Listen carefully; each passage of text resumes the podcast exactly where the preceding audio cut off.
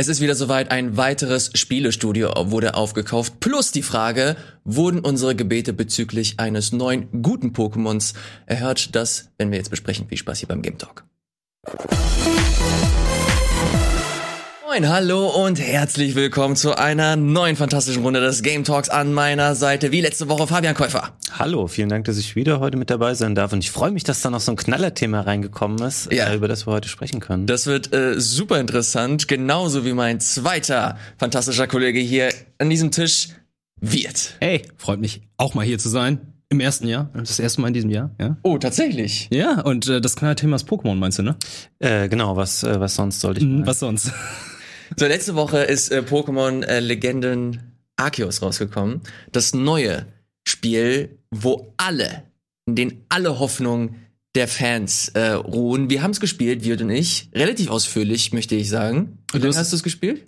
Ich bin jetzt auch schon zehn Stunden, glaube ich. Ich habe es über 20 Stunden gespielt. Ja, bist ja schon fast durch. Wow. Ja, es ist, es ist wirklich Dazu kommen wir, dazu kommen wir gleich. Aber wir wollen, wie Fabian gerade angekündigt hat, direkt mit der äh, größten News eigentlich starten. Sie ist mir jetzt schon sympathisch, weil sie sich entschlossen haben, sie am Montagabend zu veröffentlichen ja. und nicht Dienstagnachmittag, damit wir das hier noch schön in der Sendung besprechen können. Es geht natürlich um die, äh, um den Aufkauf von Bungie von Sony. Surprise, surprise. Über drei Milliarden Dollar lassen sie sich das kosten. Und das bedeutet, dass Bungie offiziell weiß gar nicht, es muss wahrscheinlich noch durchgehen äh, über die Finanzbehörden, also ähnlich wie Microsoft mit Activision, auch wenn der äh, Scale nicht so nicht so groß ist. Aber wir können davon ausgehen, dass Bungie in Zukunft ein offizielles PlayStation-Studio wird. Da äh, knüpften wir eigentlich direkt an an die Diskussion, die wir letzte Woche hatten, weil wir da schon überlegt haben, was könnte der Move von Sony sein? Macht es überhaupt Sinn, hm. äh, dass Sony jetzt nachzieht oder ist das wirkt das wie so eine Art ja, Schwäche, dass man ständig reagiert und nicht agiert. Ähm, wie ist so eure, eure Meinung äh, bezüglich dieser, äh, dieses Moves gewesen und äh, was ist so als erstes euch in den Sinn gekommen, als ihr das gelesen habt? Fabian, fangen wir gerne mit dir an.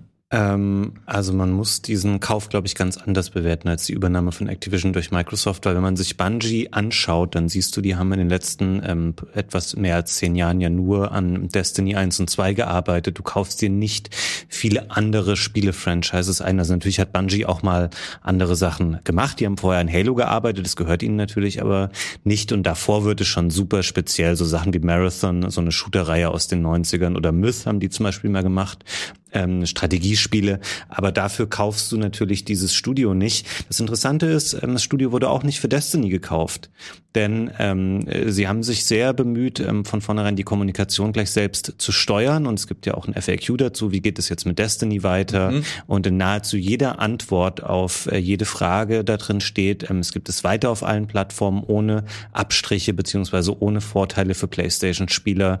Ähm, das heißt, hier ähm, ist es vielleicht erstmal nicht unbedingt aus Gamer-Sicht ähm, ein interessanter Kauf, sondern es geht, glaube ich, darum, ähm, wie Destiny sich weiterentwickeln kann oder wie Bungie sich auch weiterentwickeln kann, ähm, was über Spiele hinausgeht, also das ganze Sony Medienimperium da zu nutzen und ähm, Bungie hat, ich will da jetzt nicht schon zu sehr in die Tiefe gehen, damit ich auch nicht wie jetzt schon alles wegnehme, ja schon mal auch im letzten Jahr angekündigt, sie möchten gerne ähm, sich über Games hinaus weiterentwickeln, vielleicht mhm. auch so Sachen machen wie jetzt mit so einer Halo-Serie, die jetzt kommt und ähm, Destiny einfach in andere Medien bringen. Es gab auch ganz konkrete Jobausschreibungen dazu und das ist, glaube ich, eher was, was wir hier sehen werden ähm, unter Erhalt der Unabhängigkeit von Bungie ähm, was dann die Frage offen lässt, was ist der konkrete Mehrwert eigentlich für Sony an dieser Stelle und wie wird sich das in Spielen ähm, später äh, ausdrücken? Denn ähm, auch über Destiny hinaus haben Sie gesagt, ähm, Projekte, die wir zukünftig machen werden, gibt es auch für andere Plattformen. Mich würde da konkret interessieren, was eure Theorie ist, ähm, wo Sony da den Benefit für die Marke PlayStation oder auch für die Spieler im Endeffekt sieht. Da kann ich sehr gerne gleich drauf eingehen. Nochmal ganz kurz, äh, wie deine Meinung zu der Nummer? Was ist so so der erste Gedanke, äh, als du als du diese Headline gelesen hast? Ich fand es einfach sehr lustig, weil ähm, theoretisch hat Microsoft jetzt das ehemalige Maskottchen von Sony, also Crash Bandicoot, und jetzt haben sie die Entwickler des ehemaligen Maskottchen von Microsoft. Also die haben irgendwie so ein bisschen nachher rumgetauscht. Aber als ich dann gelesen habe, dass ähm, die keine Benefits von haben, also dass immer noch Cross-Plattform also nicht Crossplay, sondern Multiplattform-Konsolen-Spiele rausgebracht werden oder generell Spiele, dachte ich so, wo ist jetzt der Vorteil? Also es ist cool natürlich, freut mich für Bungie, weil ich glaube, Bungie hat, nachdem sie sich von Activision Blizzard getrennt haben, auch irgendwie eine sehr merkwürdige Zeit gehabt, weil vorher war es immer so, der Output war recht hoch. Ich glaube dann auch immer auf äh, von Activision Blizzard. Mittlerweile ist der zwar halt ein bisschen weniger geworden, aber ich glaube, die haben dann auch mehr Zeit für ihre Spiele. Ich glaube, die brauchen jetzt halt einfach nur ähm, jemanden starken, der deren Rücken stärken kann, weil ich glaube, mit Activision Blizzard hat man theoretisch jemanden, aber da kommt dann ein Druck, der dann halt nicht besonders profitabel sein kann für die Spiele. Und vielleicht ist Sony da dann der richtige Partner für, beziehungsweise dann auch jetzt mhm. ähm, die richtige Geldquelle. Ja, ich finde ich finde diesen Move an sich super interessant, weil, Fabian, wie du es schon richtig gesagt hast, es wirkt nicht so, als ob sie sich äh, jetzt diese Übernahme äh, geleistet haben, weil sie unbedingt jetzt Destiny in ihrem Portfolio mhm. drin haben wollen, sondern vielmehr, ich sehe das so, dass sie sich mit Bungie ein unfassbar talentiertes Studio mit enorm viel Expertise in ihrem Gebiet äh, sich rangeholt haben, die eigentlich so Marktleader sind, wenn es darum, Marktführer, wenn es darum geht, äh, so Community-getriebene Spiele zu entwickeln mhm. mit äh, technisch sehr, sehr hohen Ansprüchen, äh, die äh, obendrein auch noch in Sachen First-Person-Shooter halt mit so das Genre mit begründet haben damals mit Halo. Und ich glaube, dass das vielmehr so eine Art, ja, so ein Komplementärkauf war, dass mhm. man sich die jetzt reinholt, um zukünftig äh, so die Expertise anzuzapfen. Mhm. Dazu kommt, dass ich eigentlich fest davon ausgehen werde, dass die ähm, das Studio an sich weiterentwickeln werden und Sony irgendwann halt so ein richtig fettes First-Person-Shooter einfach delivern werden. Also endlich ein Halo-Killer von Sony? Naja, brauchen die noch einen Halo-Killer? Weiß ich, weiß ich ehrlich gesagt gar nicht. Die sind, glaube ich, ziemlich gut aufgestellt insgesamt. Er finde es aber auch ein bisschen falsch, so das zu beschreiben als große Antwort als Activision äh, mhm. an, an Microsoft und Activision Blizzard, weil ich auch nicht glaube, dass das ein Kauf war, der innerhalb der letzten zwei Wochen mhm. noch schnell durchgedrückt wurde. Ich glaube, die mhm. sprechen da ziemlich lange mit den Leuten und wie ich schon letzte Woche gesagt habe, da bleibe ich auch äh, bei. Ich glaube, Sony ist ein Publisher oder ein, ein Plattformhersteller, der sehr, sehr genau schaut, welches Studio passt zu dem Portfolio, was äh, könnte einen Mehrwert darstellen und ähm, könnte das insgesamt einfach gut für das für das Portfolio sein oder das Portfolio weiterentwickeln und ich, wie ich finde auch, ich glaube, die haben mit Bungie wieder echt ein gutes Händchen bewiesen, weil ich der mhm. Meinung bin, Bungie und PlayStation theoretisch passt das einfach richtig gut. Ich kann mir das einfach sehr sehr gut vorstellen. Und deswegen war ich auch gar nicht so mega schockiert, habe das auch jetzt nicht als so die große Microsoft-Antwort gesehen, sondern das ist ein Move, der Sinn macht. Alle großen Hersteller, alle großen Publisher haben Geld rumliegen und es macht keinen Sinn, dieses Geld gerade jetzt mhm. zu der Zeit, äh, so Inflationszeit liegen zu lassen, statt zu investieren. Und wenn man sich umschaut, ist Bungie einfach ein Publisher oder ja, ist auch unter anderem ein Publisher neben äh, dem Entwicklerbereich der für Sony mega Sinn macht. Von daher finde ich, finde ich interessant, diese generelle Entwicklung, mhm. dass, dass immer mehr Studios aufgekauft werden, ist nochmal eine andere Geschichte, finde ich ein bisschen weird und macht mir, wenn ich es pathetisch ausdrücken möchte, so ein bisschen, ja schon fast ein bisschen Sorgen. Dass mhm. es dann nur noch die Großen irgendwann gibt. Ja, weil es einfach nicht so, ich finde es irgendwie nicht so gesund. Kann natürlich sein, dass, dass, es inhalt, äh, dass es faktisch natürlich komplett Sinn macht.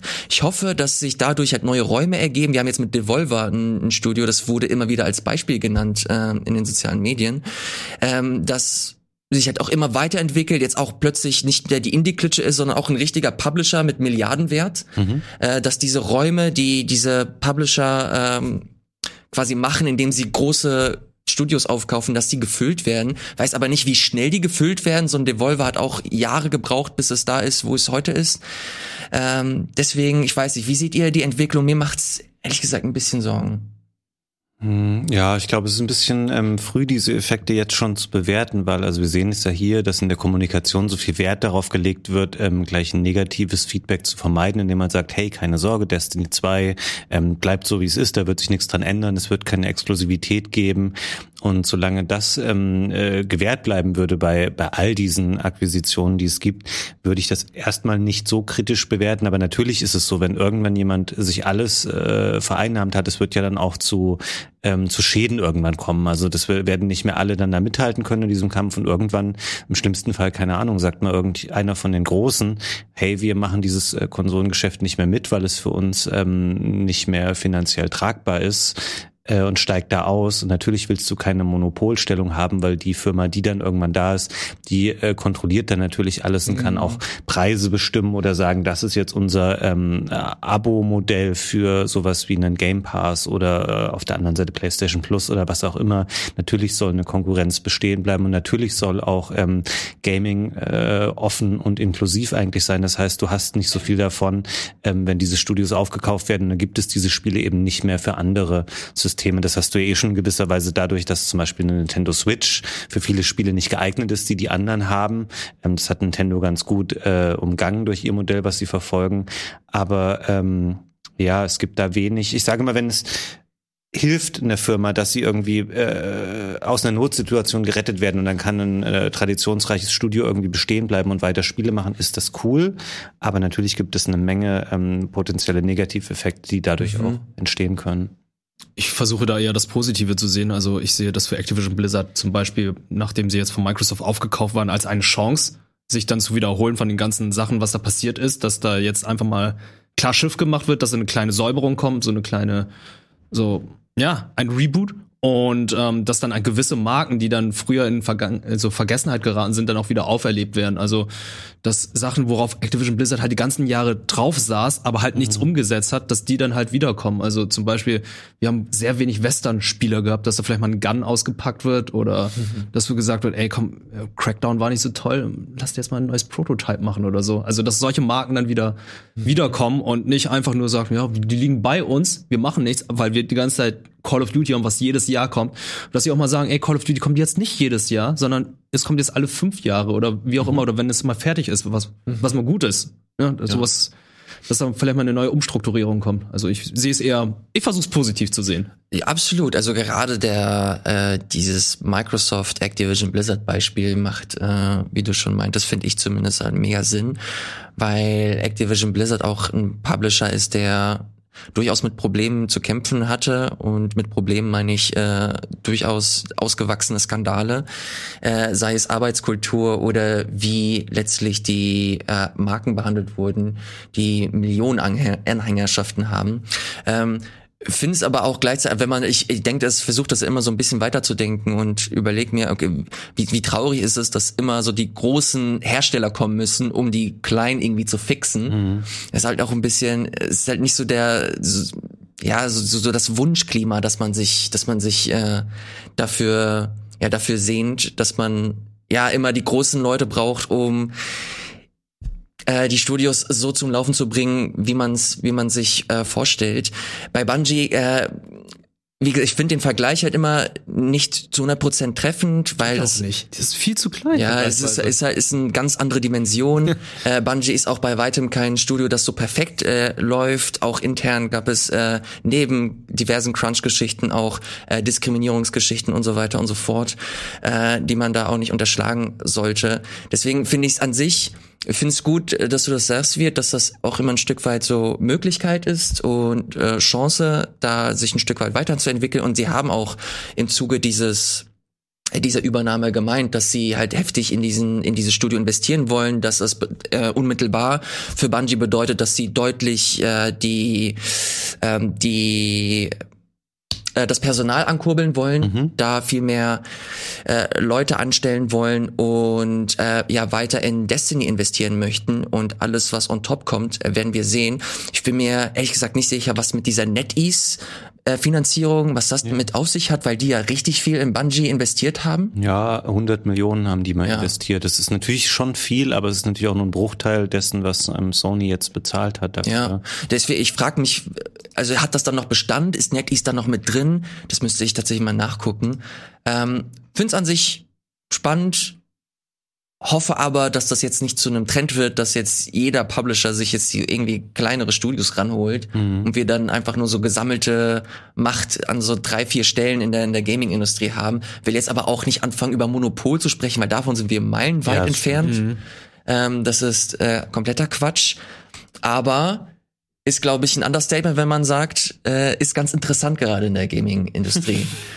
äh, sehr, sehr gespannt, wohin die Reise, was das angeht, noch, noch geht. Ja, man müsste da mal so ein bisschen in die Glaskugel schauen können, weil ich würde auch schon gerne wissen, was wir in zwei, drei Jahren dann aus dieser Übernahme von Bungie jetzt sehen werden. Also ob das wirklich sich in Spielen irgendwie niederschlägt oder ob es doch eher darum geht, dann zu sagen, du hast dann da, ähm, keine Ahnung, Sony macht einen Streamingdienst und du hast da auch eine Destiny-Serie oder solche Sachen.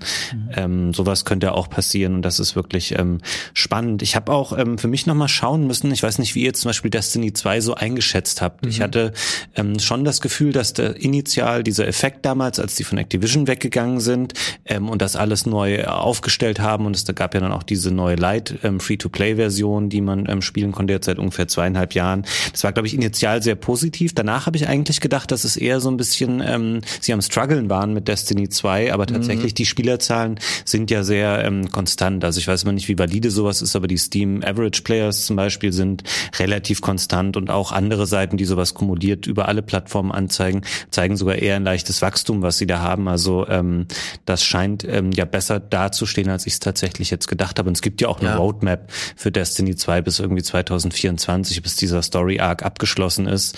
Und ich glaube, Danach wird es dann interessant, was Games ähm, angeht von Bungie. Weiß nicht, die haben zwar mal gesagt, sie möchten bis Mitte des Jahrzehnts auch ein neues Spiel oder neue Marken noch rausbringen ähm, in spielbarer Form, aber was wir da wirklich wann sehen werden, ähm, Boah, das ist eine schwer. langfristige ähm, Sache einfach an, auch an dieser Stelle wieder. Ja. Haben sich wirklich dran gehalten, ne? Also Destiny war doch ursprünglich so ein Zehn-Jahres-Plan. Ja. Also wenn es bis 2024 geht, dann sind es wirklich zehn Jahre. Also ich glaube Es war 2014 ist erschienen, das erste Destiny. 14, ja. Oh, echt? Ja. So spät erst? Also es war noch zwischen der letzten und no neuen Konsolengeneration Ah. Generation zwischen 360 und ja, Xbox ja, ja, One. Ja, das ist recht. Das Kann mich noch daran erinnern. Also ich, im September ist es da erschienen. Hm. Also ich, also die haben das, wie ich finde, mit Destiny halt so geil gemacht. Es ist so, so ein smarter Move damals gewesen. Ich finde es auch richtig gut, dass sie sich getraut haben, so diesen Schritt zu gehen und sich von Activision Blizzard zu lösen. Ähm, ich bin nicht, ich, ich spiele das äh, Spiel nicht äh, regelmäßig und mit regelmäßig meine ich, ich habe es zum Start mit Wirt einmal äh, durchgespielt und dann haben wir es nie wieder angefasst. Dann haben wir einige Raids gemacht und mussten feststellen, Moment, das wiederholt sich ja. Ja, also, also am Anfang äh, war das meiner Meinung nach also kein Spiel, das ich länger spielen möchte. Aber ich finde es äh, so cool, wie sie es geschafft haben, so mit so fast so ein eigenes kleines Genre zu mit zu begründen, also vor allem so auf der Konsole, dass man so MMO-artige Shooter, natürlich gab's die gab's die schon immer, aber dass sie das so salonfähig gemacht haben und auch so Leuten wie mir nahegebracht haben mit Destiny, äh, fand ich schon super spannend. Und auch dieses ganze Konzept mit mit den Raids, natürlich gab es das schon ewig lange vorher mit den MMOs und so weiter, aber das war Shooter gab's das noch nicht? ja, Also ich, so ich war jemand, ich habe nie MMOs gespielt. Es war, also wenn man es wirklich, ähm, ja, wenn man es aus, so ausdrücken möchte, Destiny war so mein, mein erstes MMO-artiges Spiel und das auf der Konsole. Und wie sie das dann immer weiterentwickelt haben, ich habe auch das Gefühl, dass sie immer versuchen, sehr commu- community-nah zu kommunizieren, zu entwickeln und ähm, bekomme das immer noch in meiner in meiner Twitter-Bubble mit. Destiny, obwohl ich es nie spiele, ist immer Teil des Diskurses. Egal, sei es eine Roadmap, sei es irgendein neues Add-on, sei es irgendwelche Enttäuschungen, irgendwelche äh, tollen neuen Features, die sie eingebaut haben. Es ist immer im Diskurs, seit Jahren. Und dass sie das so schaffen, finde ich einfach für ein Studio, das jetzt nicht Microsoft oder, oder Sony ist, finde ich persönlich einfach krass beeindruckend. Also ja, man darf das nicht ähm, verklären. Es gibt auch immer, oder es gab eine Zeit lang echt viel negatives Feedback. Ich glaube allen, vor allem für dieses ähm, dass sie es nicht geschafft haben, so ein Gefühl wirklich von Fortschritt oder Belohnung für den Spieler zu erzeugen. Man hat teilweise nicht mehr richtig gewusst, warum spielt man das eigentlich noch ähm, weiter.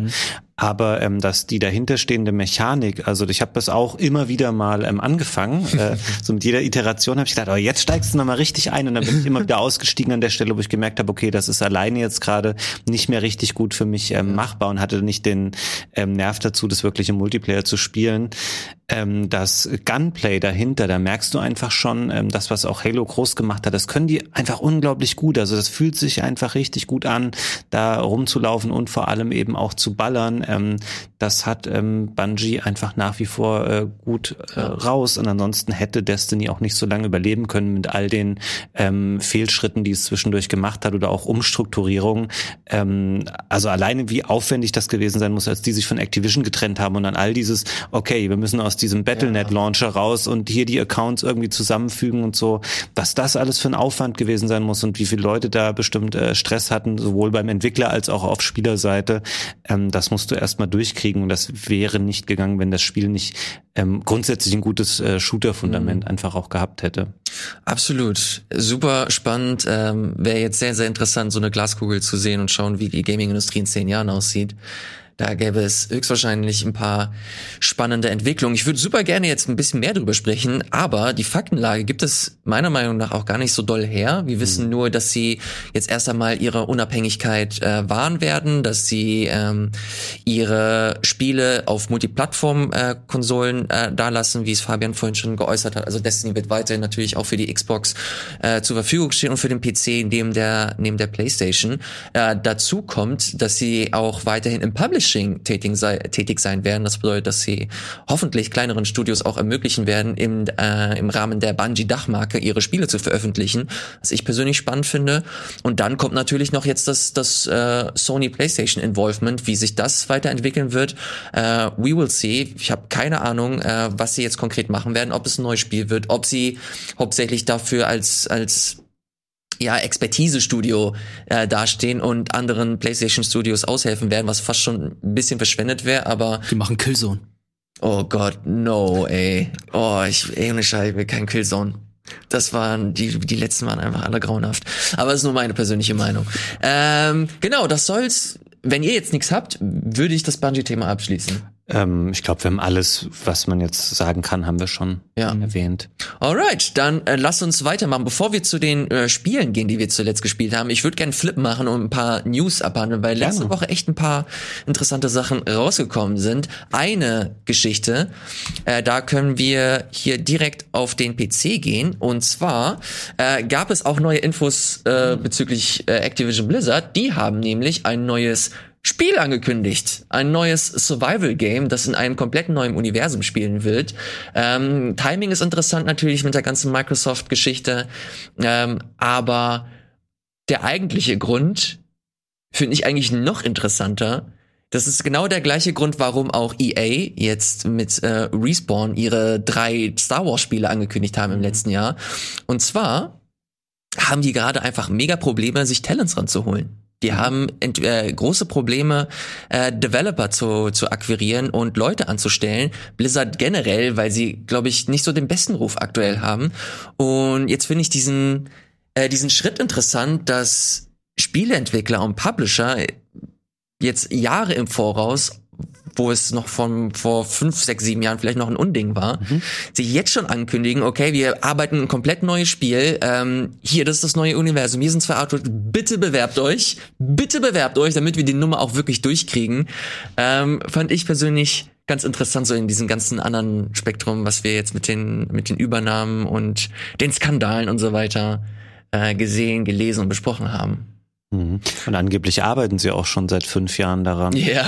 Jetzt wurde das eben also angekündigt, klar, es gibt da so ein paar Infos und eben diese Artworks, aber das war jetzt keine ähm, Ankündigung in der Form, die natürlich einen krassen Hype generiert. Selbst wenn es ein Blizzard-Spiel ist, dafür ist ähm, die ganze Firma jetzt noch zu überlagert, gerade zum einen von dem negativen, äh, von der negativen Berichterstattung mhm. im Vorfeld, dann diese Übernahme und dann jetzt so, ja, namenloses neues Survival-Spiel, also auch konzeptuell das zu verkaufen. Es gibt natürlich eine wahnsinnige Flut an ähm, Survival-Games mittlerweile. Das ist ein Genre, wo du ja. eher sagst, ähm, der ist Peak vielleicht schon äh, ähm, erreicht worden und das Spiel ist ja noch nicht fertig. Also das war, glaube ich, die most underwhelming äh, Blizzard-Ankündigung aller Zeiten leider. Ich meine, ich stehe dem überhaupt nicht negativ gegenüber, aber wenn, ey, dann mach doch zumindest einen Trailer und wenn es nur ein Render-Trailer ist, fertig. Mhm. Ähm, irgendwie mit einer dicken Hans Zimmer-Musik drunter. aber so, ich weiß nicht, wenn du die News jetzt nicht ausgesucht hättest, die wäre mir nicht mehr, mehr eingefallen als Top-News der Ja, letzten Woche. aber das, das ich finde, das ist das Paradebeispiel dafür. Das ist auch nicht für, ist halt nicht für Presse oder für die Gaming-Community gedacht, ey, ist ein neues cooles Spiel, sondern wirklich, die haben einfach Probleme, genau wie fast alle anderen Publisher auch. Das ist gerade super interessant zu beobachten, auch im Tech-Bereich, wenn du dir mal ähm, äh, so hier Silicon Valley mit Google, Meta und so weiter anschaust, äh, wie krass die hinterher sind, sich die Leute alle ranzuholen, weil sie halt so das, das Next Big Thing, sprich Metaverse und so weiter und so fort äh, entwickeln wollen. Die haben alle richtig große Probleme, sich neue äh, Nachwuchs äh, Devs ranzuholen. Dazu kommt natürlich, dass man, dass sich mittlerweile auch durchge hier äh, durchgesprochen hat, äh, dass Videospiel entwickeln auch nie, jetzt nicht so, dass der nachhaltigste Job ist, dass man, äh, glaube ich, äh, das aktuell nicht 15 Jahre lang machen möchte. Äh, die- das ist, ich finde es persönlich super spannend, so diese ganzen Auswirkungen jetzt zu sehen, diese ganzen Sachen, die wir immer wieder besprochen haben, äh, schlechte Arbeitskultur und so weiter und so fort. Und dass jetzt so die Quittung quasi kommt und die einfach krass Probleme haben, sich die äh, ganzen Leute ranzuholen. Natürlich muss man noch dazu sagen, wie eben gesagt, dass generell im Tech-Bereich äh, sehr äh, sehr, sehr hoher Bedarf aktuell herrscht, äh, was Personal angeht, vor allem fähiges Personal. Ähm, deswegen, ich fand's, ich fand's witzig und wollte es hier zumindest mal kurz ankündigen. Ich habe vorhin Star Wars erwähnt. Ähm, die äh, EA hat das jetzt auch noch mal ganz kurz im Rahmen dessen äh, angekündigt, ey, wir haben drei neue Star Wars Spiele und mein Twitter-Feed, ich folge ein paar Entwicklern auch voll, bewerbt euch, bewerbt euch, äh, kommt, joint dem Team, es wird richtig geil, es wird richtig geil. Ähm, und neben den ganzen Star Wars News habe ich eine weitere entdeckt. Und zwar gibt es neues Material zu Star Wars 1313. Erinnert ihr euch noch daran? Ähm, ja, das habe ich mir auf der Gamescom ähm, damals Du angeschaut. durftest da noch anschauen. Ja, Oh, das also ist ja das, richtig so lange ist das jetzt noch nicht her. Wie Ja, viele gut. Jahre wird das her sein? Ja, das ist wahrscheinlich noch mit der letzten Konsolengeneration gewesen, Xbox es- One und PS4. Wird auf jeden Fall so eine Game One äh, Gamescom gewesen sein, als wir da waren. Und da war Game One. Naja, es wird es muss 2014? irgendwann, ja, nee, 2014 hat es Ja. aufgehört, zwar irgendwann natürlich früher, aber ja, ich habe das gesehen und damals war das natürlich, okay, wir kriegen so ein, so ein ähm, düsteres, etwas äh, ähm, wie sagt man, etwas cooleres Star Wars Spiel, was nicht so ähm, nicht so rund gelutscht ist und der Hype war auf jeden Fall groß und das Material, was es damals auch gab, sah auch super cool aus. Ähm, und die Enttäuschung auf jeden Fall, als es später eingestellt wurde, war sehr, sehr groß, weil man konnte sich das kaum erklären, weil du dachtest, okay, das wird sich wahnsinnig gut verkaufen. Die Leute wollen genau so eine Art von Spiel haben. Ähm, also wir waren äh, Feuer und Flamme, als wir das damals anschauen durften. Das bisschen Material, was es gab und was ja auch hinlänglich äh, bekannt ist, weil äh, jeder kann sich das im Internet anschauen. Ähm, schade, dass daraus nichts wurde. Das war doch bestimmt kurz bevor George Lucas äh, die Star Wars Marke an Disney verkauft hat, oder? Und dann Lucas Arts und so weiter. Ich erinnere mich, dass das im Zuge dessen, glaube ich, auch ähm, eingestellt wurde. Ich weiß nicht, ob das jetzt der Hauptgrund war, aber ich erinnere mich, dass äh, im Rahmen dieser News das auch mitbekommen zu haben, dass man da nicht weiter daran arbeitet. Aber es kann natürlich auch sein, dass das halt null. Das sind zehn Jahre her. Sorry, ich habe gerade geschaut, wann Star Wars 1313 auf der Gamescom war. Es war 2012. Oh echt? Wow. Zehn Jahre. Das heißt, es ist noch vor der Konsolengeneration gewesen, vor der letzten. So, was ich damit sagen möchte, ist, ich äh, wollte jetzt gerade nicht nur in Nostalgie schwelgen, sondern es gibt neues Material und zwar Anziehen Boba Fett Material. Welcher Entwickler war es denn nochmal, der jetzt auch, ähm, die ist nicht mehr existiert? Weiß ich ehrlich, muss, müssen wir gleich nachgucken. Ich weiß nur, ich habe mir das ähm, gestern zu Hause angesehen. Ey, ich fand das echt geil. Vor allem hast du hier nochmal so ein bisschen Material, das so zeigt, äh, dass sie wirklich dieses Mercenary-Ding äh, durchziehen wollten, dass du Kopfgeldjäger durch und durch bist und Leute äh, einsackst, um Kohle zu bekommen. Du hast ein paar Action-Szenen später, so eine Verfolgungsjagd und das macht das alles nochmal so ein bisschen. Hier hast du natürlich so Block-Mash äh, Level, wo du halt so prototypartige Blöcke einfach nur drin hast, die nicht äh, texturiert sind. Hat schon was von Uncharted gerade. Ja, ja, das, das sollte, glaube ich, auch sehr stark in diese Richtung gehen. Auch wie das so inszeniert ist insgesamt. Ich weiß aber nicht, ob das dann letztlich wirklich ein gutes Spiel geworden wäre, natürlich kann man das jetzt im Nachgang immer so verklären, vor allem wenn man das noch nie, äh, wenn man das nie wirklich spielen konnte. Aber ist ein Jetpack? Oh, Wolltest du stimmt. sagen? Wo ist ein Jetpack? Das Stimmt. war, ähm, wäre DLC gewesen. Ah, ist EA? Stimmt, ist EA. Glaubt ihr, das Spiel wäre besser gewesen als die Serie jetzt? Oh, das ist natürlich ein gewagtes, ähm, eine, eine schwierige Frage. Ich bin kein ähm, Fan der Serie, ich sag's ganz ehrlich. Ich fand Mandalorian okay. Ähm, Boba Fett, weiß ich nicht. Ich finde das mit von Folge zu Folge reizt es mich weniger, mir das weiter anzuschauen, weil ich finde leider, dass der Hauptdarsteller ähm, das nicht so gut äh, tragen kann. Äh, natürlich schön, dass, dass der mal auch in Episode 2 in einer äh, äh, Verwandtenrolle aufgetaucht ist, aber so bin da nicht gerade so auf dem Boba Fett äh. Also dieser ganze Charakter wird natürlich mittlerweile auch krass äh, gehypt und aufgewertet und ursprünglich war das halt mal ein Typ in den ersten Star Wars Filmen. Ja, er soll cool aussehen und einen Helm und einen Jetpack und fliegt halt rum. Der war ja nie als Charakter irgendwie angelegt in irgendeiner Form. Das sage ich jetzt mit meinem geballten äh, Unwissen, was ich hier habe. Ich vermute es aber einfach. Und jetzt, dass das so aufgebauscht ist und dann leider so eine relativ mäßige Actionserie daraus wurde, weiß ich nicht. Also für mich hätte jetzt Boba Fett Star Wars äh, 1313 nicht interessanter gemacht. Ich glaube, man fand es deswegen auch gut, weil es damals eben was anderes war, was nicht so das gleiche ähm, und die gleichen Charaktere und so waren, die man schon kannte. Man spielt halt kein Jedi, das hast du auch nicht so oft gehabt. Also Ja. guck mal die ganzen Star Wars Spiele, die in den letzten 20, 25 Jahren erschienen sind. In welchen hast du in Jedi gespielt? In fast jeden. Du hast, glaube ich, Shadow of the Empire. Nee, die Shadow of the...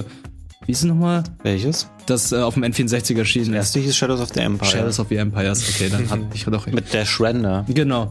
Hast du das Spiel gehabt, wo du kein Jedi gespielt hast und das war's dann auch. Ansonsten hast du die ganzen Raumschiff-Simulationen und Jedi Knight, äh, dann hast du Force Unleashed. Das sind alles diese Jedis gewesen, die das, weil jeder irgendwie Jedi spielen wollte und hier hast du endlich mal ein Spiel gehabt, wo du einen Kopfgeldjäger gespielt hast. Okay, das gab irgendwann mal Bo nee, Django Fett's Bounty Hunter. Star Wars Episode gibt 2. es? Aber das war auch eine Ausnahme gewesen. Also du hast nicht so viele Spiele, wo du halt keine Leute spielst, äh, wo du Leute spielst, die keine Macht haben. Mhm. Also deswegen fand ich das auch so interessant. Und das hat dann auch diese dunkle und ähm, dreckige Atmosphäre gehabt, die dann halt so in den alten Star Wars-Filmen war, was ich dann auch sehr interessant fand. Und die Covermechanik sah gut aus, die Physik war ganz gut. Also das, was 1313 in den ganzen Trailern gezeigt hat, diesen Gameplay, was man damals gesehen hat, sah halt einfach verdammt gut aus zu der Zeit. Und weshalb ich es sehr schade fand, dass es dann eingestellt wurde. Wir sind uns aber schon alle einig, dass ein Mandalorian-Spiel kommt, oder? Nee, bitte nicht. Hm, weiß nicht. Nee, ich glaube nicht. Also äh, die Serie ist halt wie ein Videospiel aufgebaut. Es würde ja gar keinen Sinn machen, das nicht als Spiel nochmal aus. Also es ist doch so. Du bekommst halt in jeder, in jeder neuen Folge bekommst du ein Upgrade. Ja. Ja, wenn machen, wir sollten dann gleich ein Crossover-Spiel machen, dann bauen sie halt Boba Fett und meinetwegen Obi-Wan gleich auch noch mit ein, dann machen sie auch eine Serie zu. Also jetzt zu jedem davon irgendwie ein Spiel machen, brauchst du auch nicht. Wenn es Telltale noch gäbe. Die hätten, da schon, die hätten da schon gleich die Tatooine-Episodes es draus ja. gemacht. Gibt es ja so halb zumindest. Stimmt. Telltale Star Wars? So, äh, kommen wir zu äh, guten Spielen eventuell, aber vorher gibt es noch einen kurzen Spot. Bis gleich. Cheers zusammen und herzlich willkommen zurück hier beim Game Talk mit Wirt, mit Fabian und mit meiner Wenigkeit. Lasst uns zu den, oh, ich wollte gerade sagen, lasst uns zu den Spielen kommen, die wir gespielt haben, aber eine News habe ich noch. Okay, hau raus. Eine News habe ich, ist nur eine kleine. Ist nix, nix Wildes. Äh, Find's aber trotzdem interessant. Vor allem würde mich Fabians Meinung interessieren, weil du, glaube ich, mit der Serie am vertrautesten bist. Es geht um The Witcher, Oh. ähm, beziehungsweise das neue Projekt von äh, CD Projekt Red. Und die haben ein neues Spiel angekündigt, beziehungsweise nicht ein neues Witcher-Spiel, kein neues Cyberpunk-Spiel, sondern ein neues Gwent-Spiel. So, ich äh, lese mal die Headline von IGN vor. Die haben die News gestern geschrieben. Als erste, die meinen, Witcher's Gwent getting a new single-player standalone game later this year exclusive. So, und hier sehen wir, ich hoffe, es kommt jetzt nicht direkt Werbung. Ähm, wir sehen hier erstes Artwork. Das lässt so ein bisschen darauf schließen, dass das eventuell ein 3D-artiges Spiel wird, dass du vielleicht hier und da so ein bisschen rumlaufen kannst. Muss es aber natürlich, äh, muss es natürlich nicht sein. Äh, verstehe den Move nicht so ganz, weil du ja mit äh, Gwen, äh, mit Gwent und Thronebreakers jetzt ein Spiel hast, das eins zu eins ein Gwent-Spiel ist. Ich gehe mal davon aus, das war so meine erste Assoziation, dass äh, dieses Spiel mehr so in Richtung Hearthstone gehen wird, dass sie viel mehr in Sachen äh, Trading Card Game, Booster und so weiter, äh, Yu-Gi-Oh! so in diese in diese Richtung gehen möchten. Ähm, anders kann ich mir äh, oh, jetzt haben wir hier Dying Light Werbung gesehen, das werden wir nächste Woche besprechen. Anders anders kann ich mir diese News irgendwie nicht erklären. Aber ähm, stand da nicht im Speziellen ist es eine Singleplayer-Experience? Stand im Wirklich? Singleplayer. dann- Oh ja, tatsächlich, ich hab's vorgelesen. New Singleplayer Standalone, aber dann raff ich's nicht. Dann raff ich's ehrlich Ja, ich gesagt finde, ähm, also ich freue mich. Ich weiß, dass viele Leute das gerne spielen und mich würde es eher auch ansprechen, wenn es eben äh, auf Singleplayer ausgerichtet ist. Ähm, ich glaube, man muss da ein bisschen gucken, wenn Leute nicht schon in dieser ganzen Witcher-Serie so drinne sind, dass das nicht zu verwirrend wird mittlerweile, was es da an so ähm, Nebenspielen gibt. Ich auch, also auch ich müsste da manchmal jetzt nachschauen, so mit, was ist denn, also Gwent klar und dann ähm, es gibt's noch Thronebreaker, dann gibt's noch dieses Mobile ähm, äh, Spiel, dieses Augmented Reality Ja. äh, Spiel und jetzt dann noch ähm, wieder ein neues Spiel dazu, ähm, dass du da nicht immer im gleichen Pool an Leuten, die das eh schon interessiert, fischst, sondern irgendwie ein bisschen klar ist, okay, das sind diese äh, Action-Rollenspiel-Dinger und das ist das, wenn du eher auf Kartenspiele stehst und so. Ich finde das mittlerweile etwas schwierig, ähm, teilweise nachzuvollziehen. Ich weiß nicht, vielleicht ist das auch nur eine persönliche Sache von mir, aber ich habe da ein bisschen ähm, äh, den, wenn ich sagen, den Überblick verloren, aber ähm, ich finde die klare Linie zu erkennen da etwas schwierig gerade. Oder bin ich doof? Nee, also ich, ich als jemand, der zum Beispiel die Spiele nicht gespielt hat, muss natürlich auch wissen, hat das jetzt was mit den Spielen oder mit den Ser mit der Serie oder mit dem Buch zu tun? Ja. Also ähm, ich habe nur die Serie gesehen und ähm, ich als Seriengucker die erste Staffel fand ich sehr verwirrend, Mhm. weil halt die ja, ganze Zeit diese stimmt. diese Zeitsprünge waren, was dann in der zweiten Staffel auch schön aufgegriffen wurde, wo dann gesagt wurde zu dem Baden, hey, also ich finde deine Story zwar ganz cool, aber diese Zeitsprünge, die bringen mich durcheinander. und ähm, ja, und jetzt dann noch mal das dazu, ich weiß nicht. Aber ich glaube, die Gwent-Community ist recht groß, oder? Ich habe ja gehört von Alvin, der hat mal erzählt, dass Leute sogar Witcher 3 so gemoddet haben, dass alle Kämpfe nur durch Gwent-Spiele geschafft werden. Also Oh, was wirklich? Ja. Das ist witzig. alle Encounter. Also ich glaube, das wird schon. Also Du, äh, ich äh, will jetzt nicht sagen, dass das keine äh, coole News ist für vor allem für Witcher-Fans. Ich, ich blick da nur, nur noch nicht so ganz durch, weil ich auch jetzt nicht weiß. Also wird das jetzt eine Thronebreakers oder Thronebreaker Nachfolger? Ah, Von der Beschreibung her wäre es das ja am ehesten, so, weil das ja. war doch der Singleplayer-Part Ja. quasi zu Ja. Das, äh, dann würde es wiederum Sinn machen. Mir, mich hat nur die, der Codename irritiert, nennt es Project Golden Necker. Ähm, und äh, wäre halt die einfache, die einfach, der einfache PR-Move wäre gewesen. Ja, wir entwickeln am neuen Thronebreaker-Spiel. ist für uns Casuals dann besser erklärt. Einfacher, finde ich. Naja, vor allem wäre das halt auch, es wäre halt sinnig, weil du halt eine Marke etabliert hast, in der du viel Geld reingepumpt hast und dann willst du diese Marke natürlich auch äh, weiterentwickeln und ähm, daraus halt zehren. Brauchen die auch der- wieder Entwickler? Brauchen die auch wieder Entwickler?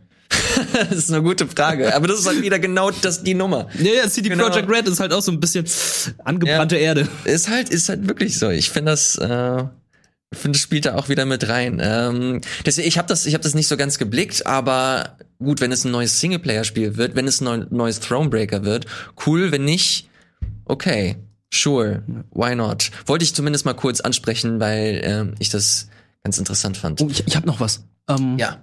Ich weiß nicht, ob das hier auch passt, aber vielleicht auch schon. Habt ihr den Trailer der neuen Halo-Serie gesehen? Ja. Uh, ich weiß nicht, ob wir den hier zeigen dürfen. Ja, wir können ja kurz darüber sprechen. Das macht bestimmt Schröck, aber ich finde, es ist halt auch Ich etwas, was so kurz. zwischen Game Talk und Kino Plus Ja, halt ja, ja, auf jeden Fall. auf jeden Fall. dazugehört. Ne? Weil es ist immer noch eine Videospielmarke und Hast du den gesehen? Ja, ich habe ihn auch gesehen. Ja, und fand den fand den okay. Mhm. Ähm, ich bin finde die Spiele immer gut. Ich bin jetzt nicht der allergrößte Fan der ganzen des ganzen Universums außenrum. Äh, dachte aber, dass es für eine TV-Serie schon aufwendig und okay aussieht. Ich weiß, dass es diesen riesen diese Riesendiskussion um Cortana gab, wie sie aussieht und so. lächerlich. dachte, oh Gott, ist das? Ihr denn für äh, Schwierigkeiten? Mhm. Ähm, ansonsten finde ich, es sieht kompetent äh, aus, aber letzten Endes klar ist auch nur ein Trailer, muss man gucken. Ich erwarte zumindest aber auch was, was so niveautechnisch irgendwo auch bei ähm, Boba Fett oder so äh, landen wird und im Zweifelsfall vielleicht auch ein bisschen besser wird. Ich habe mal hier äh, den Trailer laufen. Ich lass den mal ohne Ton abspielen, ähm, damit wir da nicht ganz so viele Probleme haben. Sehe auch gerade, dass es von den Kollegen von Kinocheck ist. Liebe Grüße. Ähm, ich ich finde es an sich eigentlich ganz ganz interessant, weil hab hab nur keine Ahnung, wie viel das Halo-Universum halt wirklich inhaltlich so hergibt. Natürlich weiß ich, dass es ein paar Bücher gibt und ich glaube, da, das geht auch in die Richtung der Bücher, weil von den Spielen her passt das alles lore-technisch gar nicht. Hm. Ich weiß es nicht. Ich hab, habt ihr das letzte Halo gespielt? Ich weiß von, von Wirt, dass du es durchgespielt hast. Fabian, du auch? Ja.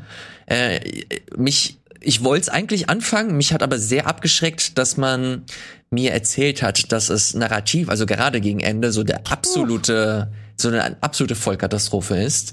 Ähm, und äh, Die haben potenziell ein ganzes Spiel einfach ausgelassen und irgendwie ist es offscreen passiert. ja, es, äh, das Spiel, hier ist übrigens Cortana. Finden sie gut. Finde ja, finde das Design ja ganz nett. Muss jetzt jetzt kein blaues Mädchen für mich sein. Sie war ursprünglich lila, also komm, Leute, die sich beschweren, dass sie blau nicht blau genug ist. Ja, also vom, vom, vom gesamten, vom gesamten Design her, ich finde es eigentlich ganz cool. Äh, haben sie eigentlich gut eingefangen, die ganze Atmo, aber I don't know, man. Ich weiß nicht, wie viel, war das da, wie hießen die, die Covenant? Ähm, Die Flood? Die Flood. Aber ja, das fand ich auch ein bisschen merkwürdig, dass er jetzt irgendwie so ein menschlicher Alien ist oder keine Ahnung. Sah ja so aus, als würde sie die ja steuern. I don't know. I don't know. Ich- kommt das das- überhaupt hier nach, kommt das nach Deutschland? Paramount Genau, Plus, ich weiß. Paramount, wer das hier in Deutschland senden würde dann. Aber ich, ey, ich werde mir das auf jeden Fall angucken. Ich finde, es sieht nicht nach einer Katastrophe aus, überhaupt nicht. Mhm. Ja, ich ähm, hab da, glaube ich, noch andere Serien, die ich eher gucken wollen würde. Wahrscheinlich würde ich eher noch in Boba Fett reinschauen. Aber, Guck in die vierte Folge Boba Fett. Oder war es die fünfte? hey, Mandalorian war richtig gut. Ja, deswegen. Ist die Ja, vierte oder fünfte Folge ja. Bo- Boba Fett gut.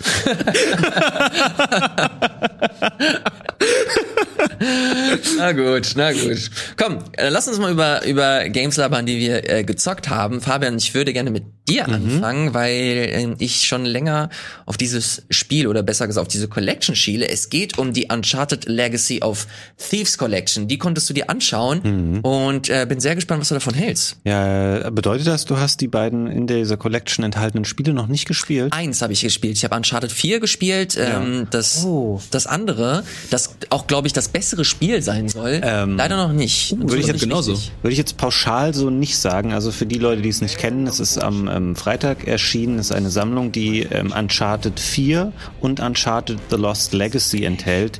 Ähm, das Spiel um die beiden Frauen, die man hier eben kurz sehen konnte, wo also nicht Nathan Drake die Hauptrolle spielt. Es war so ein bisschen so ein ähm, Spin-off, in etwas auf etwas kleinerem ähm, oder in etwas kleinerem Maßstab. Es ist ein deutlich kürzeres Spiel, also Uncharted 4 hast du ähm, für so ein Action-Adventure eine lange Spielzeit von ungefähr 15 bis 20 Stunden und Lost Legacy kommt vielleicht auf die Hälfte. Ähm, die beiden Spiele sind jetzt gebündelt erhältlich. Es ist ein bisschen äh, kompliziert, wie man das Spiel jetzt quasi kaufen kann. Ähm, die Collection kostet so für die PS5 jetzt 50 Euro.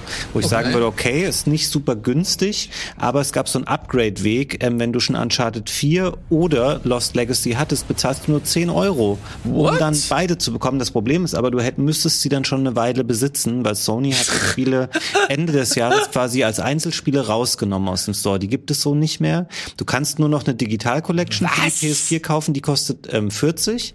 Und dann ergibt sich eben wieder durch einen Upgrade-Preis von 10 Euro dieser 50-Euro-Preis. Wenn du aber schon eine Weile lang ähm, eins der beiden Spiele hattest, dann, dann hättest, könntest du diesen 10 Euro Upgrade-Weg gehen. Und ähm, um das noch die Frage zu äh, beantworten, falls die sich jemand stellt, ähm, Uncharted 4 ist ja auch Teil dieses ähm, PlayStation 4-Katalogs, der ähm, zu PS Plus gehört. Das berechtigt dich auch nicht zu diesem Upgrade-Weg. Also ähm, wäre gut für dich, wenn du eins der... Du hast, aber sagst du, du hast Uncharted 4 Ja, gespielt. ich hab's aber auf der Disc. Ja. Ähm, das geht, glaube ich, trotzdem. Dann muss die Disk aber im Laufwerk liegen. Und dann weiß ich nicht, ob das 10 Euro Upgrade dir beide Spiele ermöglicht oder nur das Upgrade für Uncharted 4. Ähm, das ist genau der Detailfall, von dem ich hoffe, äh, hoffte, dass keiner von euch danach fragen wird. Ähm, das kann vielleicht jemand nochmal in den Kommentaren äh, beantworten. Ich glaube, dass du dann nur Uncharted 4 Upgrade bekommst, weil ähm, man äh, wohl nicht die digitale Version dann runterlädt und immer die Disk als ähm, Legitimation im Laufwerk liegen muss. Anyway, ähm, ich habe beide Spiele nochmal kurz anspielen wollen, Mhm. habe sie dann ähm, tatsächlich einige Kapitel lang jeweils gespielt, weil ich sagen muss, die Spiele sind ja schon ein paar Jahre alt jetzt, aber das sind nach wie vor hervorragende Ja. Action-Adventures. Also Naughty Dog ähm, hat es einfach drauf, ähm, so Spiele packend äh, zu gestalten. Das ist eine, äh, im Vergleich auch zu älteren Uncharted, die teilweise sehr actionlastig waren, hast du eine schöne Mischung hier aus ähm, auch Laufen, äh, zwischendurch mal ein bisschen plaudern, rumklettern, macht mir wahnsinnig viel Spaß in diesen Spielen. Ähm, Die sind technisch sehr schön überarbeitet. Du hast hier nicht nur ähm, einen Quality Mode und einen Performance Mode, sondern es gibt auch noch einen Performance Plus Modus. Mhm. Der ist dann zwar ähm, wirklich auf 1080p ähm, gelockt, auch auf einem 4K Display. Dafür hast du aber bis zu 120 Frames, wenn du eben einen HDMI 2.1 äh, Screen hast, der das unterstützt und ähm, die werden nicht konstant erreicht, was dann auch äh, auch bei den älteren Spielen tatsächlich auch vielleicht unrealistisch ist. Aber ähm, es läuft sehr, sehr flüssig dann und du hast so ein bisschen gefühlt, ich habe mich mit Gregor darüber unterhalten, weil der hat es auch gespielt und hat auch so ein Display. Ähm, Du hast gefühlt weniger Motion Blur. Also es wirkt alles sehr klar, sehr sauber in der in der Bewegung und es, ähm, die Spiele profitieren natürlich nochmal generell auch schon von den 60 äh, Frames äh, bis 120 Frames ähm, ist ein großer Gewinn. Und ich muss sagen, äh, wenn man eins der Spiele oder beide idealerweise noch nicht kennt, ist das nach wie vor, sind das tolle Spiele. Du siehst überhaupt nicht, wenn du, klar, wir kennen alle diesen Kontext und wissen, das sind alte, alte PS4-Spiele.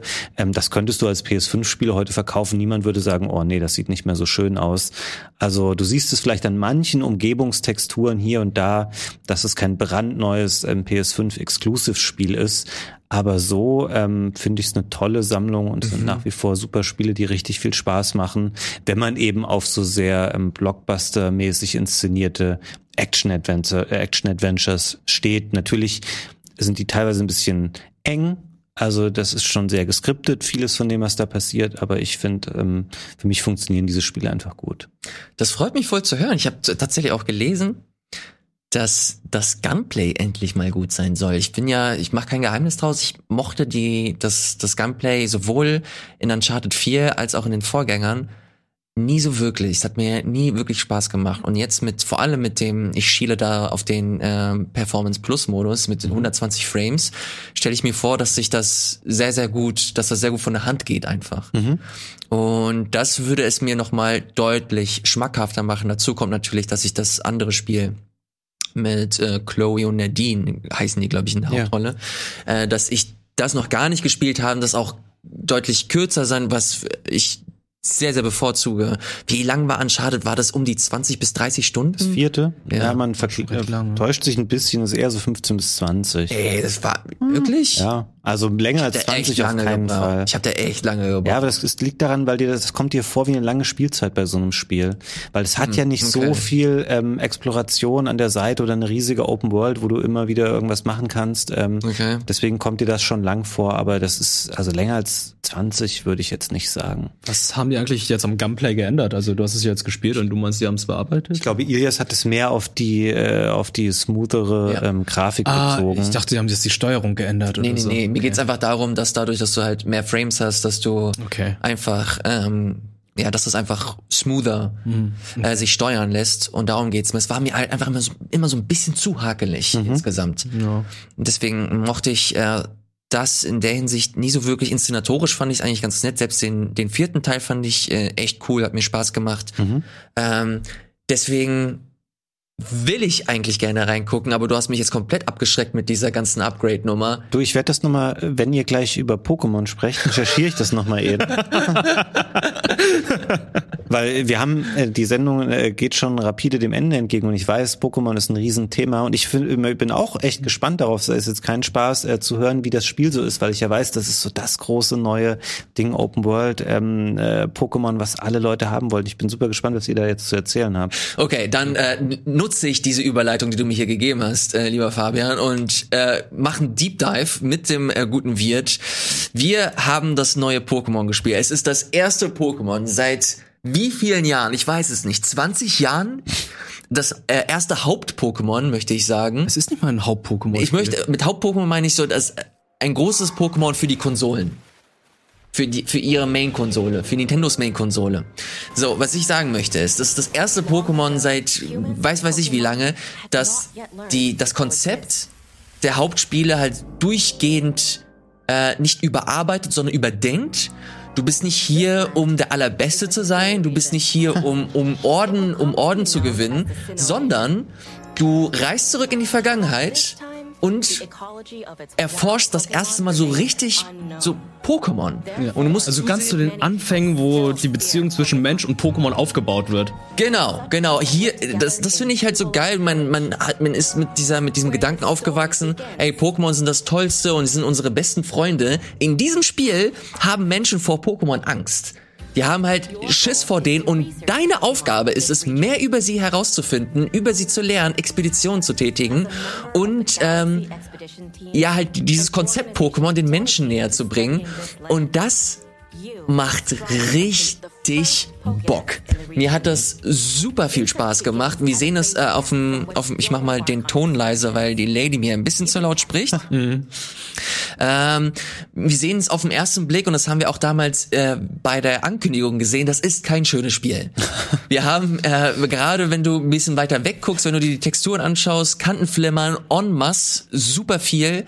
Ähm, aber der Gameplay Loop ist richtig nice, weil das Spiel endlich diese dummen äh, Kinderkrankheiten ausgemerzt hat, dass die Spiele zu langsam sind. Hier ist alles super dynamisch. Du äh, läufst, du läufst hier rum, du siehst die po alle Pokémon, mit denen du interagieren kannst, siehst du auf der ähm, auf der Oberwelt. Du kannst deinen Pokéball ausrüsten, du kannst ihn wie ein Shooter auf das Pokémon werfen. Hier sehen wir es nochmal. Und entweder fängst du es oder nicht. Wenn du es nicht fängst, kannst du sofort einen Kampf äh, initiieren und äh, so das Pokémon äh, schwächen und dann einfangen. Das ist nämlich das große Ziel. Du fängst sie alle ein und äh, versuchst mit ihnen zu interagieren, um halt den Pokédex zu vervollständigen. Du, der Eintrag ist nämlich nicht komplett äh, vervollständigt, wenn du das Pokémon gefangen hast, sondern du musst halt noch ein bisschen mit dem äh, Pokémon dich beschäftigen. Und dieser Gameplay-Loop, dass du rausgehst, dass du dir neue äh, Gebiete anschaust, dass du neue Pokémon kennenlernst, du immer wieder neue äh, Strategien in Anführungsstrichen suchen musst, wie du äh, diese Pokémon fängst und wie du den Dex vervollständigst. Ähm, das ist für mich so viel Frische in einem Pokémon-Spiel, dass ich mich gerade einfach super gerne in dieser Spielwelt aufhalte. Wird, wie geht es dir? Ah, mir geht das ähnlich. Also ich bin halt überwältigt, was für eine Frische dieses Spiel reinbringt. Also ich finde auch einfach, in den letzten 20 Jahren haben wir die Büsche gemieden, um, weil wir keine Pokémon-Encounter haben wollen. Und jetzt verstecken wir uns die ganze Zeit in den Büschen, um Ja. Pokémon zu fangen. Ja. Und da gehst du in den Busch, wirfst denen irgendwie welche Beeren zu, guckst, ob die darauf reagieren und dann wirfst du einen Ball, hast dann verschiedene Bälle, die du dann auch craften kannst. Ähm, Du hast, es gibt sehr viele Schwachstellen. Aber fangen wir erstmal mit den, äh, Ja, ja, ja, mit den positiven an. Also auch dieses, dieses Sammelaspekt, dass du halt, was ich zum Beispiel in Witcher zum Beispiel nicht mochte, dass du die ganze vom Pferd absteigen musst und die Sachen einzusammeln und so weiter. Das hast du hier zum Beispiel nicht. Du hast dann einfach, ähm, du kannst zum Beispiel vom Reiten aus oder vom Pferd oder vom Tier aus halt Sachen einsammeln. Und wenn da Beeren oder Bäume sind, musst du nicht hingehen und jeden einzelnen Baum schütteln, sondern du wirfst einen Pokéball hin, das Pokémon macht es in der Zwischenzeit, Und du kannst ein, weiterlaufen. du läufst weiter, nimmst den nächsten Pokéball, wirfst dann auf den Baum und so weiter und sammelst dann Sachen ein. Es sieht halt alles ganz gut aus, es macht es halt auch ganz es macht es auch ordentlich und wie du auch gesagt hast, es ist mir so wichtig, dass es schnell geht. Du hast halt diese Encounter, die dann halt nicht mehr wie in den alten Spielen sind, wo du dann erstmal so, okay, es blinkt einmal auf, es dreht einmal im Bildschirm, es kommt eine Transition, du hast einen extra Battle-Bildschirm, sondern du wirst ein Pokémon, bam, sofort geht der Kampf los, Kampf zu Ende, es geht sofort weiter, kannst weiter rennen. Du kannst mitten in den Kämpfen dich auch bewegen, was für mich schon damals also vor einer Woche, als ich es gespielt habe, so Revolution. What the fuck? What the fuck? Ich kann da rumrennen, ich kann von der Attacke erwischt werden. Ja. Also die Pokémon können dich auch angreifen, wenn es halt solche Elite-Pokémon sind. Also das sind so viele Sachen, wo ich einfach nur dachte, ey, warum hat es 20 Jahre gedauert, bis das mal passiert? Ja. Das sind es wirkt halt so banal, aber für jemanden, der das so seit 20 Jahren verfolgt, ist das wirklich einfach eine Revolution. Ja, wir haben es auch gerade gesehen. Also du hast endlich auch so die Möglichkeit, so die Spielwelt an sich zu erkunden. Wir haben verschiedene Möglichkeiten gerade gesehen. Du kannst äh, auf einen Vogel, auf einen Poke, äh, auf einen Vogeltyp äh, draufsteigen und äh, die Welt von oben äh, betrachten. Du kannst auf ein äh, auf so ein pferdartiges Pokémon äh, reiten, um schneller ranzu äh, voranzukommen. Und da kommen wir auch auf diesen Breath of the Wild Aspekt weil das Spiel offensichtlich, äh, wenn wir uns so den Vibe und generell wie die Struktur des Spiels ist, äh, ganz viel äh, Vorbild sich von ähm, von Breath of the Wild abgeguckt hat. Ähm, hier ist so ein, das ist so ein Ding. Die Spielwelt an sich, die ist massiv, sie ist riesig. Du hast extrem viele äh, Pokémon auf dieser Spielwelt.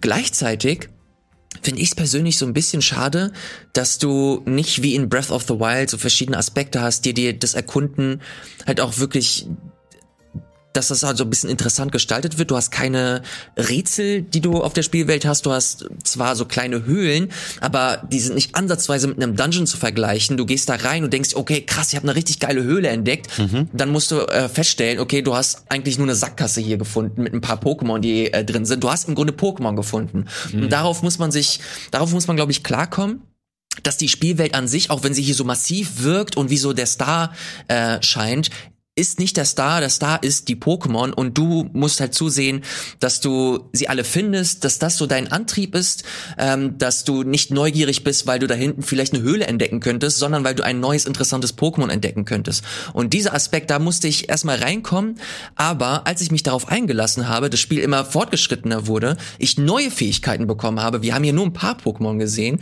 du bekommst später noch mehr, die dir dabei helfen, diese Welt zu erkunden, dann kommen wir richtig nah an Breath of the Wild Territorium ran. Mhm. Mhm. Und das ist dann so ein, da hat's halt wirklich so richtig hart Klick gemacht und bin da jetzt zu 100% drin und freue mich da richtig äh, noch mehr Zeit in diesem Spiel zu verbringen, weil sie es geschafft haben, diese diese typischen Kinderkrankheiten, sprich Pokémon-Spiele sind zu langsam, sie sind zu schwerfällig, du musst tausendmal klicken, bis du von A nach B kommst. Hier ist es alles schnell, hier ist es alles, hier wird bis auf den Anfang, Tutorial ist hässlich ja, lange. Ist echt lang. Aber sobald du erstmal drin bist, kommst du halt in diesen Flow rein. Und dieser Flow, der hat, den hat man jahrelang den hat man jahrelang bei Pokémon nicht mehr gesehen. Mhm. Also ich finde es auch zum Beispiel schön, du hast ja dieses, dieses eine Dorf, das wird ja nach und nach ja noch ausgebaut. Also man beschwert sich mhm. zwar die ganze Zeit, okay, es gibt nur diese eine, der eine Dorf in Pokémon hast du irgendwie neun oder zehn verschiedene Städte, die dann alle unterschiedlich sind. Finde ich gar nicht so schlimm, weil hier ist es ja wirklich so, du siehst die Entwicklung auch. Du siehst halt, wenn du den Leuten hilfst durch die ganzen Quests, dass sich da alles verändert und dass da Fortschritt kommt. Die Story finde ich erfrischend anders. Weil früher war es halt immer so, okay, ein kleiner Zehnjähriger ver äh, verlässt äh, die Stadt oder das Dorf und wird dann halt jetzt der krasseste Pokémon-Trainer, besiegt die acht Arena-LeiterInnen und ähm, da gibt's eine böse Organisation, sondern hier ist es halt so noch so ein Konflikt zwischen zwei verschiedenen Stämmen und so. Ja. Und ist dir aufgefallen, dass das Spiel ab zwölf ist? Ja. Es, äh, als ich das gesehen habe, dachte ich so, Moment, wow. ein Pokémon-Spiel, das ab zwölf ja. ist? Weil die dich halt angreifen. Du kannst einen Relaxo äh, hier treffen, das dich mit einem Hyperstrahl einfach wegbeamt. Es ja, also das sind so Kleinigkeiten, wo ich dachte, okay. Aber dann kommen wir wieder zu dem Problem. Holy shit, wir haben 2022. Warum hat das Spiel immer noch keine Sprachausgabe oder Voice Lines? Selbst ein Legend of Zelda. Ne? Das ja, auch schon. Aber auch nur in den Cutscenes. Ja, aber immerhin. Und Link macht zumindest. Hier passiert nichts. Das stimmt. Und da denke ich so, hm, ey, selbst wenn die Cutscenes eingesprochen werden, es würde so viel an Wert gewinnen. Also. Ja, also ich bin ich bin ich bei dir. Ich habe ein paar andere Punkte, wo ich der Meinung wäre, okay, da äh, die hätte ich eher gefixt als äh, als dass man das Inventar dann so merkwürdig ausbauen muss, indem man die ganze Zeit Geld ausgibt. Das ist richtig ekelhaft. Das ist richtig das, schlimm. Das nervt mich sehr doll, aber äh, wie gesagt, ich glaube technisch ist es so damit so der der krasseste Punkt von, von meiner Seite. Das läuft halt wirklich so gerade so okay. Mhm. Es, es ist halt 30 Frames, also nicht so wie in den ersten Trailern, wo das so mit 20 äh, Frames irgendwie rumgedipst ist. Ja gut, je weiter du weg bist von dem Pokémon, desto weniger Frames haben. Genau, sie. ja. Halt ja, aber so das unmittelbare Gameplay, äh, es funktioniert halt, es, es sieht halt wirklich stellenweise, pff, hm. wenn du in der, wenn du, in, ich habe hab gestern eine Passage gespielt, da warst du in der Höhle, hat das keine Lichtquelle und dann hast du halt wirklich gesehen, dass so am, also an den, an den Konturen deiner Spielfigur wurden, gab es so weiße Flecken. Als ob du das richtig schlecht per, per Photoshop ja. so ausge, ausgeschnitten hättest. Das hatte ich gestern auch. Wenn ja. Regen auf deine Charaktere kommt, sehen die erstens wie Wachsfiguren aus und zweitens hast du dann auch diese komischen weißen Striche, wie du es vorhin gesagt hast. Ja, ja, das, das wären halt eher so Punkte, die mich, äh, die mich eher stören. Aber insgesamt muss ich sagen, es ist bei weitem noch kein, kein herausragendes Spiel. Aber als Fan der Reihe ist das wirklich eines der besten Spiele, die man seit Jahren ähm, ja irgendwie zocken konnte. Und das finde ich erst einmal echt schön. Da würde mich vor allem interessieren, jetzt wo wir beide so viel geredet haben, Fabian, mhm. du als jemand, der nicht sonderlich bewandert ist mit, mit Pokémon, ist das jetzt etwas, das dich interessiert, weil das ja doch vom Konzept her ein anderes, eine andere Art von, von Pokémon-Spiel ist? Oder schreckt dich sowas wie die allein schon die Optik ja, zu doll ab.